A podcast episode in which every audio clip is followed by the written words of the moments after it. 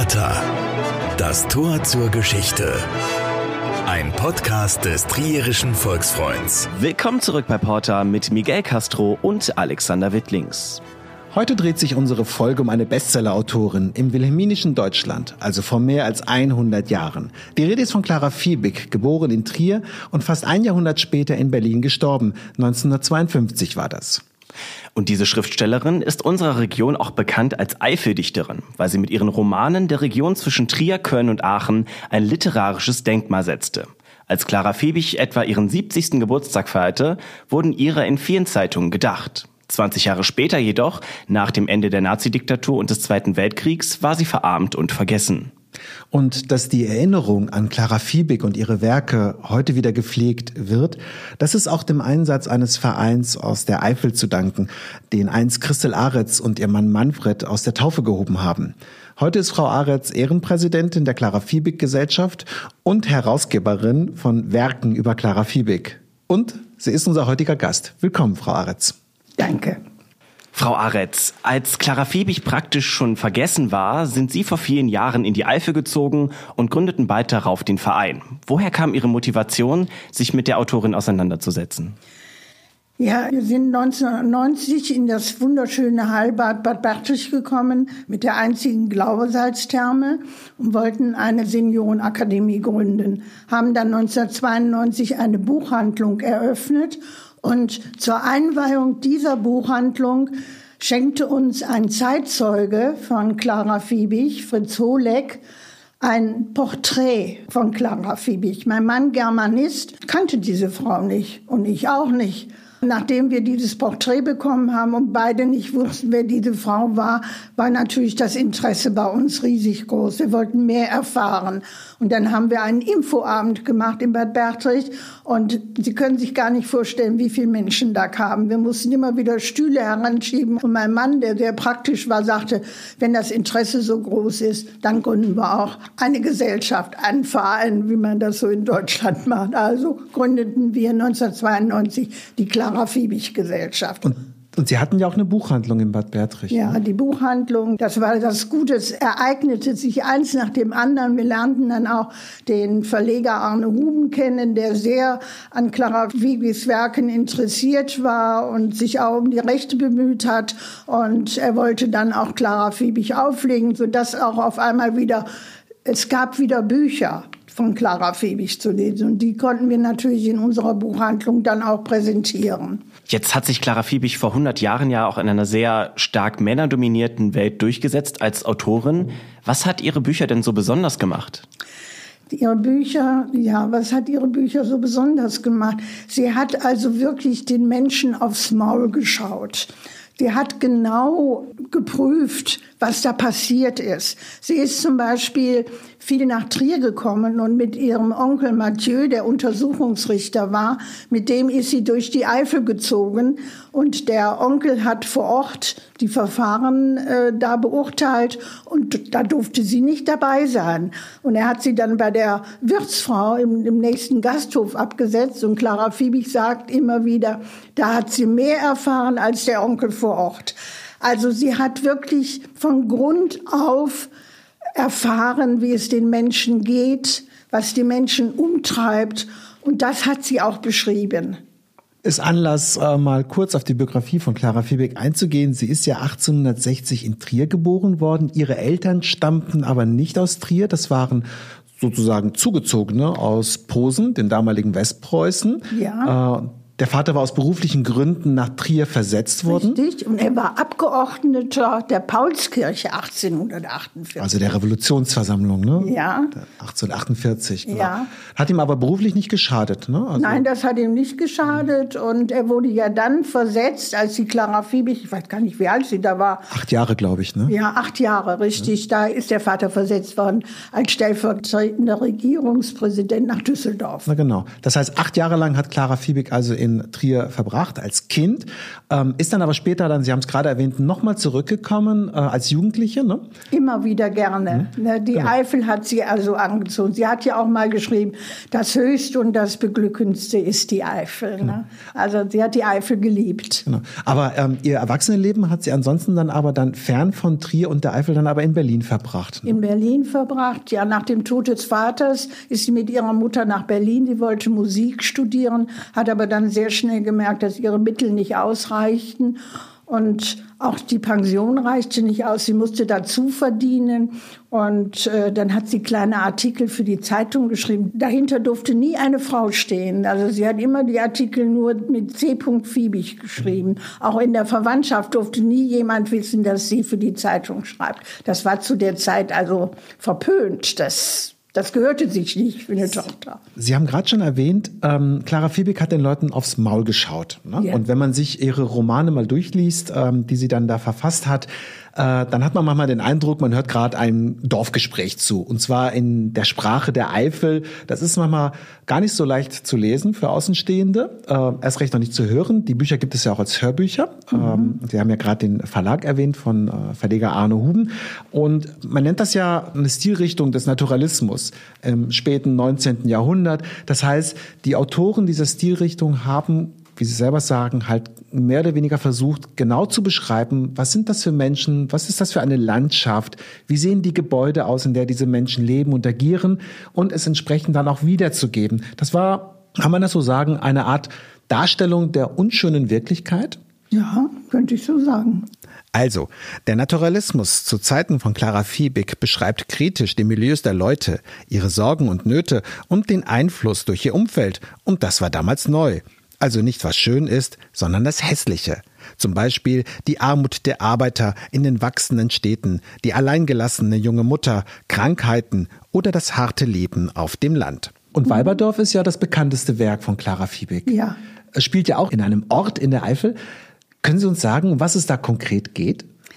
Ja, es geht wieder mal um die Menschen. Es geht darum, dass die Männer keine Arbeit mehr fanden in ihrem Wohnort. Und sie sind dann ins Ruhrgebiet gezogen, um die Familie zu ernähren und kamen zweimal im Jahr nach Hause. Und wenn sie dann nach einem halben Jahr nach Hause kamen, dann stand die Welt Kopf. Das kann man sich gar nicht vorstellen. Und das hat Clara Fiebig eben in ihren Büchern auch beschrieben. Aber sie hat sich informiert. Sie ist in die Gasthäuser gegangen, vor Ort in Eisenschmidt, und hat sich das von Menschen erklären lassen, die es erlebt haben. Ne? Und das hat sie niedergeschrieben. Und das muss man sich mal vorstellen. Die schreibt so wunderbar, die Männer kommen. Und dann kamen die den Berg runter vom Rummelskopf oder was sagt man da, ne? Und dann war die Freude groß und dann war alles vergessen, was Landwirtschaft und so weiter. Dann gab es erst nur mal die Menschen, ihre Bedürfnisse und das hat sie niedergeschrieben. Und dann sind die Männer dann aber auch wieder nach wenigen Tagen schon wieder weg. Ja. Ne? Mussten ja arbeiten und die Frauen blieben zurück im ja. halt Weiberdorf. Ja. Und Clara Fiebig hat ja dann auch beschrieben, was diese Frauen dann, dann so machen, wenn sie alleine sind, denn die mussten ja dann auch arbeiten, mussten den mhm. Haushalt führen, sich um die Kinder kümmern und so weiter. Und es bleibt aber nur sozusagen ein Mann übrig. Der ja. arbeitet nicht im Ruhrgebiet. Und der ist ja dann Protagonist auch mit ja, dieses Buches. Ja, ne? ja, das ist, glaube ich, Pittchen, ne? Pittchen, ja, ne? genau. Aha. Und der lässt sich ja auch eine Verfehlung zukommen lassen. Ja, er scharwenzelt also mit den äh, sozusagen Frauen vor Ort. Er produziert auch Falschgeld, ne? Also deswegen. Ja, ne? er muss ja auch irgendwas haben, um den Frauen zu imponieren. Mhm. Ne? Und ich darf vielleicht noch sagen, es gibt einen wunderschönen Brunnen in Eisenschmidt. Den hat der Baptist Lenz, ein Bildhauer, geschaffen. Da ist einmal die Geschichte des Weiberdorfs und der ist wunderbar, den sollte man sich wirklich angucken. Aber der Brunnen, ich weiß es nicht, ob er heute, er heißt immer noch Eisenschmidtner Brunnen. Und er sollte eigentlich Clara Fiebigbrunnen heißen. Jetzt war das Buch Weiberdorf natürlich ein Riesenerfolg, aber es hat auch für einen riesigen Skandal gesorgt. Nicht nur in ganz Deutschland, vor allem auch in Eisenschmidt. Wie haben die Leute in der Eifel und ja in Deutschland das Buch aufgenommen? Ja, also äh, wer möchte schon gerne wissen, wie es wirklich ist. Ne? Wenn jetzt nicht alles glatt gelaufen wäre. Und das haben die Bewohner von Eisenschmidt und Umgebung ihr nie verziehen, auch heute noch nicht. Ne? Es gibt zwar im Eisenschmidt diesen Clara-Fiebig-Brunnen und es gibt auch ein Clara-Fiebig-Zentrum, was wirklich sehenswert ist. Ich würde jedem, der sich für Clara-Fiebig interessiert, raten, mal nach Eisenschmidt zu fahren. Aber Clara-Fiebig ist immer wieder von Berlin aus nach Eisenschmidt, hat dort Urlaub gemacht, aber sie war gefährdet. Ne? Die Menschen sind mit Missgabeln auf sie losgegangen und äh, der Bürgermeister von Manderscheid hat ihr geraten, warum suchen Sie sich nicht einen anderen Ort? und hat ihr dann Bad Bertrich empfohlen. Und was war der Grund, warum Clara Fiebig mit dem Roman die Menschen da in Eisenschmidt aufgestoßen hat? Weil sie die Wirklichkeit beschrieben hat. Und das wollte man nicht wissen. Sie hat wirklich geschrieben, wie die Menschen dort gelebt haben. Und äh, wenn die Männer dann nach einem halben Jahr kamen, was sich da abgespielt hat. Sie hat wirklich, ähm, ja, genau das niedergeschrieben. Und wer möchte das schon hören, wer möchte das schon lesen? Der Roman Das Weiberdorf wurde sogar in der Frankfurter Zeitung, früher war das ja üblich, dass in den Tageszeitungen jeden Tag ähm, ein Roman abgedruckt wurde und so auch das Weiberdorf. Und nach zwei, drei Veröffentlichungen haben sich die Eisenschmitter so aufgeregt, dass der Ort Eisenschmidt in Eifelschmidt umgewandelt wurde. Ein Buch, ein Buchstabe wurde ausgetauscht und dann durfte der Roman weiter veröffentlicht werden. Die katholische Kirche war ja auch dort gerade im News. Die katholische ne? Kirche, das, diese Szene habe ich immer wieder vor Augen. Man muss sich das vorstellen. Die Frauen haben die Kinder, haben den Haushalt, haben Landwirtschaft, müssen sich um alles kümmern. Es ist Gewitter. Und die Beb, die Hauptdarstellerin in dem Roman, ist mit ihrer Schwiegermutter auf dem Feld. Und ein Wort gibt es andere. Es blitzt, es donnert und die Beb ist so aufgeregt, dass ihr die Hand ausrutscht und die knallt der Mutter eine Ohrfeige. Und als sie das getan hat, bereut sie das sehr, läuft in die Kirche und will beichten. Und dann kommt der Pfarrer, beißt in eine saftige Birne und sie sagt, Herr Pfarrer, ich muss beichten. Da sagt der Pfarrer, du weißt doch, Dienstags und Donnerstags zwischen zwölf und eins. Nachzulesen im Weiberdorf. Genau. Und noch eine Kostprobe als der Pitte auf einer Feier umringt ist von Frauen. Ihre Augen glänzten und glitzerten, sie maßen sich untereinander mit Raubtierblicken, wem fiel er zu? Fassen wir zusammen. Das Buch mit seinen Beschreibungen leichtfertigem Verhalten und unfrommer Gedanken sorgt für Entrüstung. Die Bewohner des Ortes und Vertreter der katholischen Kirche fühlen sich verkannt und wettern gegen das Triebhafte des Romans. Wer das Buch also noch nicht gelesen hat, eine spannende Lektüre, auch 120 Jahre nach ihrem erstmaligen Erscheinen. Wie ist denn Clara Fiebig überhaupt zur Schriftstellerei gekommen? Ähm, wenn ich mich recht erinnere, wollte sie doch eigentlich Musikerin werden. Ja, sie wollte Musiker werden, hat aber dann gemerkt, dass die Mittel nicht ausreichten, aber es hat ihr doch geholfen beim Schreiben. Sie schreibt ja auch, die deutsche Sprache ist eine der schönsten Sprachen und der Klang der Wörter und so weiter. Und das hat ihr irgendwie, die Musikausbildung hat ihr irgendwie geholfen, auch zu schreiben. Aber bahnbrechend war dann, dass ihr ein Freund Emi Solar zu lesen gegeben hat. Und sie hat Germinal gelesen. Und da gingen ihr die Augen auf. Da hat sie gemerkt, so muss man schreiben. Echt. Man muss schreiben, wie es wirklich ist und nicht Schönfärberei und um die Dinge herumschreiben, sondern wirklich den Tatsachen ins Auge sehen. So muss man schreiben. Und es ist ja auch nicht das einzige Buch gewesen über die Eifel. Ähm, ihr erster Roman hieß ja Wildfeuer und danach kam ja Kinder der Eifel. Das sind ja mehrere Kurzgeschichten. Auch Rheinlandstöchter. Das heißt, da schreibt sie ja so ihr Leben auch. Mhm. Ne? Da findet sie sich wieder in diesem Roman. Genau. Und ähm, ich habe mir mal ähm, in Kinder der Eifel mal eine der Kurzgeschichten durchgelesen, sehr lesenswert. Das das heißt Das Miseräbelchen. Mhm. Ähm, das ist eine, eine Kurzgeschichte, die auch heute noch aktuell sein könnte und die sehr drastisch ja. auch die Not damals vorführt. Vielleicht könnten wir das mal kurz zusammenfassen, um was es da geht. Es ist, glaube ich, ein behindertes Kind. Mhm. Ne? Sie kümmert sich eben auch um benachteiligte Menschen, um ihnen zu helfen, wieder ins Leben zurückzufinden, ihnen Kraft zu geben und so weiter. Sie schreckt also vor nichts zurück in ihren Romanen. Nee, sie beschreibt ja auch, ähm, auch glaube ich, den Fall von einer Frau, die äh, den Vater ihres Kindes tötet. Ne? Aus einem bestimmten Grund. Ne? Die Schuldige heißt das Stück. Ne? Ja, ja, ja, das ist auch. Ne? Das ist wohl das, nachdem sie Emile Solar gelesen hat, ist das die erste Novelle, Die Schuldige. Und da ist sie sehr enttäuscht, weil keiner diese Novelle veröffentlichen will. Ne? Man will also was Schönes lesen. Man will sich an der Literatur erfreuen. Man will also nicht sowas lesen, was äh, wirklich passiert. Ne? Aber Clara Fiebig ist jetzt nicht nur eine reine Eifeldichterin. Ich glaube, sie wird wahrscheinlich auch selber äh, das abgelehnt haben, so etikettiert zu werden, nehme ich mhm. mal an. Ne? Sie hat ja noch ganz andere Bücher geschrieben. Ja, sie hat also auch Düsseldorf ein Denkmal gesetzt mit der Wacht am Rhein und dann Berlin, ihre Berliner Romane. Sie sagt ja immer, sie ist auch mit Berlin verheiratet. Sie hat Berlin erlebt und sie schreibt auch, wie Berlin zur Großstadt wird, ne? wie die Menschen sich da entwickeln.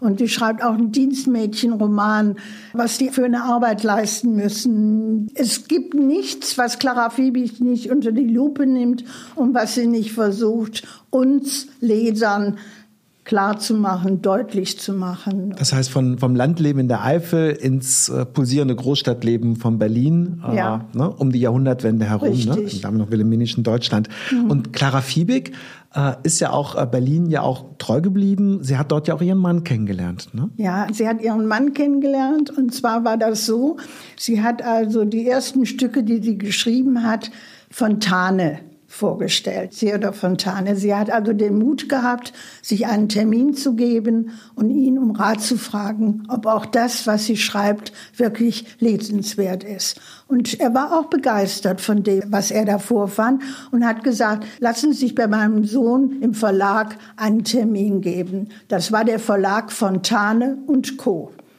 Und da ging sie hin und dieses Co war ihr späterer Mann. Der sagte dann zu seiner Sekretärin, lassen Sie den Herrn Fiebig mal reinkommen. Und war ganz überrascht, dass es eine Frau war. Und die haben sich dann verliebt und das war natürlich ein Geschenk für Clara Fiebig, verheiratet zu sein mit einem Verleger.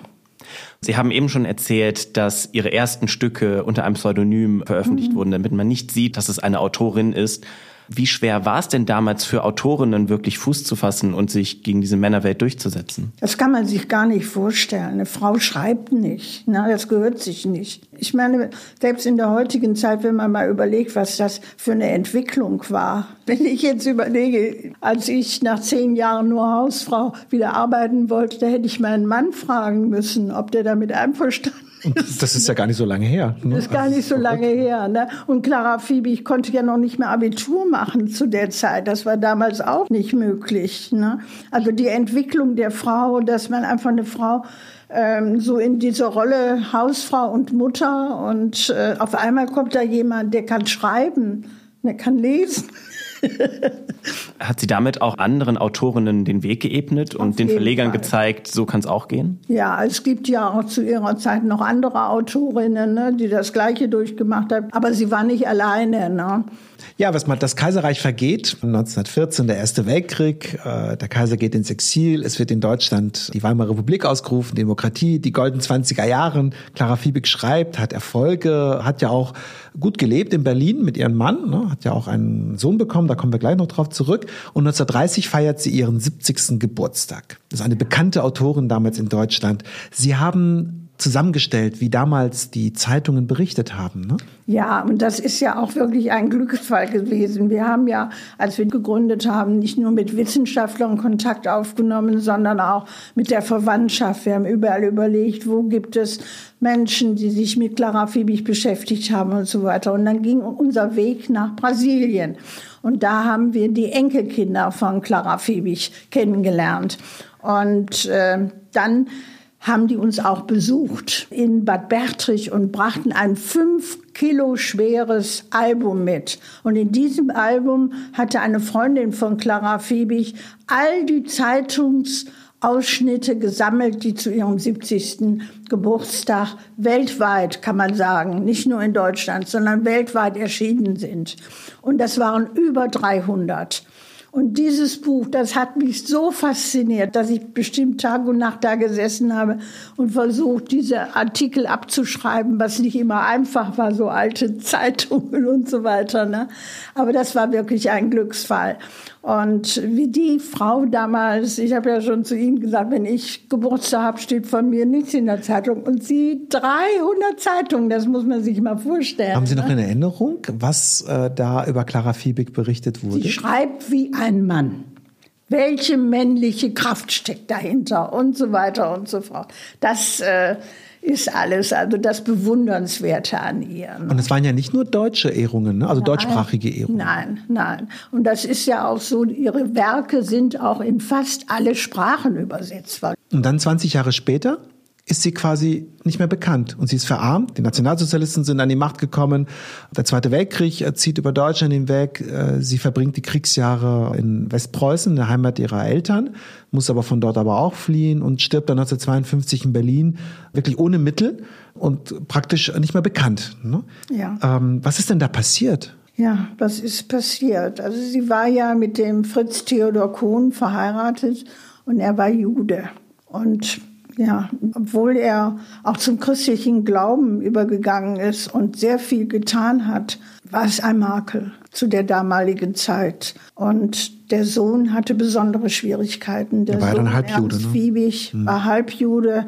Und da hat sie sich darum gekümmert, dass er den Namen seiner Mutter trägt, um keine Schwierigkeiten zu bekommen. Aber das hat ihm nichts genützt. Er war ein begnadeter Musiker. Der hat Geige und Klavier gespielt, also im Haus in Zehlendorf ging alles, was Rang und Namen hat, ging ein und aus. Und dann Furtwängler hat ihn eingeladen, sein Stück ihm vorzuspielen. Gustav Furtwängler, ein damals bekannter Dirigent in Deutschland. Furtwängler war so begeistert, er hatte abends eine Veranstaltung und die hätte er fast vergessen. So begeistert war er von dem Vorspiel. Und er hat zu dem Ernst Fiebig gesagt, die Premiere findet hier in Berlin statt und Sie bekommen eine Professur. Am nächsten Tag fand er in seinem Briefkasten einen Brief, dass er seinen arischen Nachweis erbringen muss. Und da hat man ihm geraten, weil er auch schon Mitglied der KPD war und so weiter, da hat man ihm geraten, so schnell wie möglich Deutschland zu verlassen. Und das hat er dann auch gemacht. Er ist dann noch über Bad Bertrich, weil seine Eltern, die waren zurzeit in Bad Bertrich, ist er noch mit dem Zug nach Bad Bertrich gefahren, um sich von seinen Eltern zu verabschieden. Und das schreibt er auch so wunderbar in seinen Memoiren die ich auch herausgebracht habe, wie schlimm das war, sich von seinen Eltern zu verabschieden und wie er das empfunden hat, die Bahnfahrt nach Bad Bertrich, ne? dass er den Ballen Erde, was er hier in Deutschland erarbeitet hat, dass das hier bleibt. Er kann es nicht mitnehmen und er ist gelöst von all dem und ich muss wirklich sagen, er ist dann nach Brasilien gegangen er hat nie wieder was geschafft. Er hat auch beruflich dort nicht Fuß nein, fassen können in seinem alten Beruf. Ne? Nein, nein. Und er war ein begnadeter Künstler. Ne? Aber er hat nie wieder festen Boden unter den Füßen finden können. Da wurde also über Nacht ein Leben, eine Existenz quasi zerstört. Richtig, ja. Wie ging es dann mit Clara Fiebig weiter? Ja, Clara Fiebig ist dann auch noch mal nach Brasilien, weil die Kinder gedacht haben, sie kann sich vielleicht da wohlfühlen, aber sie wollte wieder zurück nach Hause, nach Berlin, in ihr Haus, nach Zehlendorf. Und zu dem Zeitpunkt war ihr Mann auch schon verstorben? Ne? Ja, dann war ihr Mann auch schon verstorben. Ja, und dann gibt es da so Erzählungen mit jemandem, der sich auf ihr Erbe konzentriert hat. Er wollte für sie sorgen. Na? Und sie hatte ja niemanden. Die Familie war in Brasilien. Sie brauchte jemanden, der ihr hilft. Und dann macht man vielleicht auch manchen Fehler. Ne? Und sie hat dann in ihrem eigenen Haus eine kleine Wohnung gehabt. Und der andere, der ihr helfen wollte, der hat das Haus bekommen, auch die Rechte bekommen ihrer Werke. Und die Familie in Brasilien ist leer ausgegangen. Sie sind aber auch immer noch mit den Nachfahren in Brasilien in Kontakt, ist das richtig? Ja, also die Enkelin von Clara Fiebig, die Susanne Bial, war zweimal in Deutschland. Beim ersten Mal mit ihrem Bruder Reinhard, der dann aber verstorben ist. Und ich habe äh, die Susanne zweimal in Brasilien besucht. Die Susanne Bial ist 1924 geboren, Also die wird 100 Jahre alt. Und wir stehen per WhatsApp in Verbindung, machen uns Sprachnachrichten. Und wir stehen also immer noch in Kontakt. Das Vermächtnis von Clara Fiebig wird also weiter erhalten, nicht nur durch die Bücher. Ja, ja. Und das Buch von ihrem Vater, von Ernst Fiebig, das ist auch ins Portugiesische übersetzt worden. Ne? Also der Vater hat einen ganz anderen Rang in Brasilien als ihre Großmutter, die Clara Fiebig. Also da können die Brasilianer nichts mit anfangen. Ne? Konnte denn Clara Fiebig während der Zeit des Nationalsozialismus noch Romane herausbringen oder war ihr Schreibkapitel damit, damals zu Ende? Ich glaube, es war zu Ende. Sie hat ja auch im Roman über das Land ihrer Eltern, das schlafende Heer und so weiter. Ne? Sie war ja auch oft in Polen und hat auch versucht, da die Menschen näher kennenzulernen, zu verstehen und so weiter. Ne? Sie hat ja auch noch einen Historienroman ja noch am Ende auch noch ja, veröffentlicht. Das ne? schlafende ne? Heer. Genau, ja. und auch, ich glaube, einen weiteren über den letzten Trierer Kurfürsten. Ja, ja. Also das Ende des Trierer Kurstaates. Ne? Mhm. Ne? Genau. Ähm, wie würden Sie denn heute Clara Fiebig sehen? War das damals eine, also emanzipierte Frau sowieso, ne? sie hat ja wirklich vieles durchboxen müssen, aber war das auch eine Frau, sagen wir mal, sozialkritisch, sozialistisch? War es eine Vorkämpferin für Frauenrechte oder war das doch eine Frau, die äh, ihrer Gesellschaft verfangen war? Nein, ich glaube, sie war kritisch und sie hat wirklich den Finger auf die Wunde gelegt und hat sich durch nichts abbringen lassen, zu schreiben, Sie hat so geschrieben, wie es ihr Bedürfnis war, das Leben zu sehen, wie es ist. Ihre Werke sind ja auch in gewisser Weise Zeitzeugen für diese Zeit. Ähm, wo kann ich denn mehr über Fiebig und ihre Werke erfahren? Ja, also fangen wir mal mit Trier an. Ja, Trier, ähm, ihre Geburtsstadt, die sie ja über alles auch geliebt hat. Ne? Und äh, wir haben also äh, an ihrem Geburtshaus eine Plakette anbringen können zu Clara Fiebig. Das äh, war auch so meine Idee. Die habe ich in Berlin gesehen, dass da fast an jedem Haus steht, hier wohnte einmal und so weiter.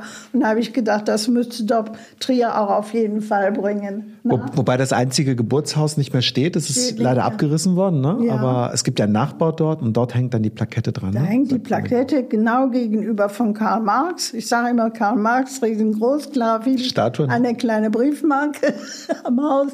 Aber trotzdem, ich freue mich, dass das geklappt hat.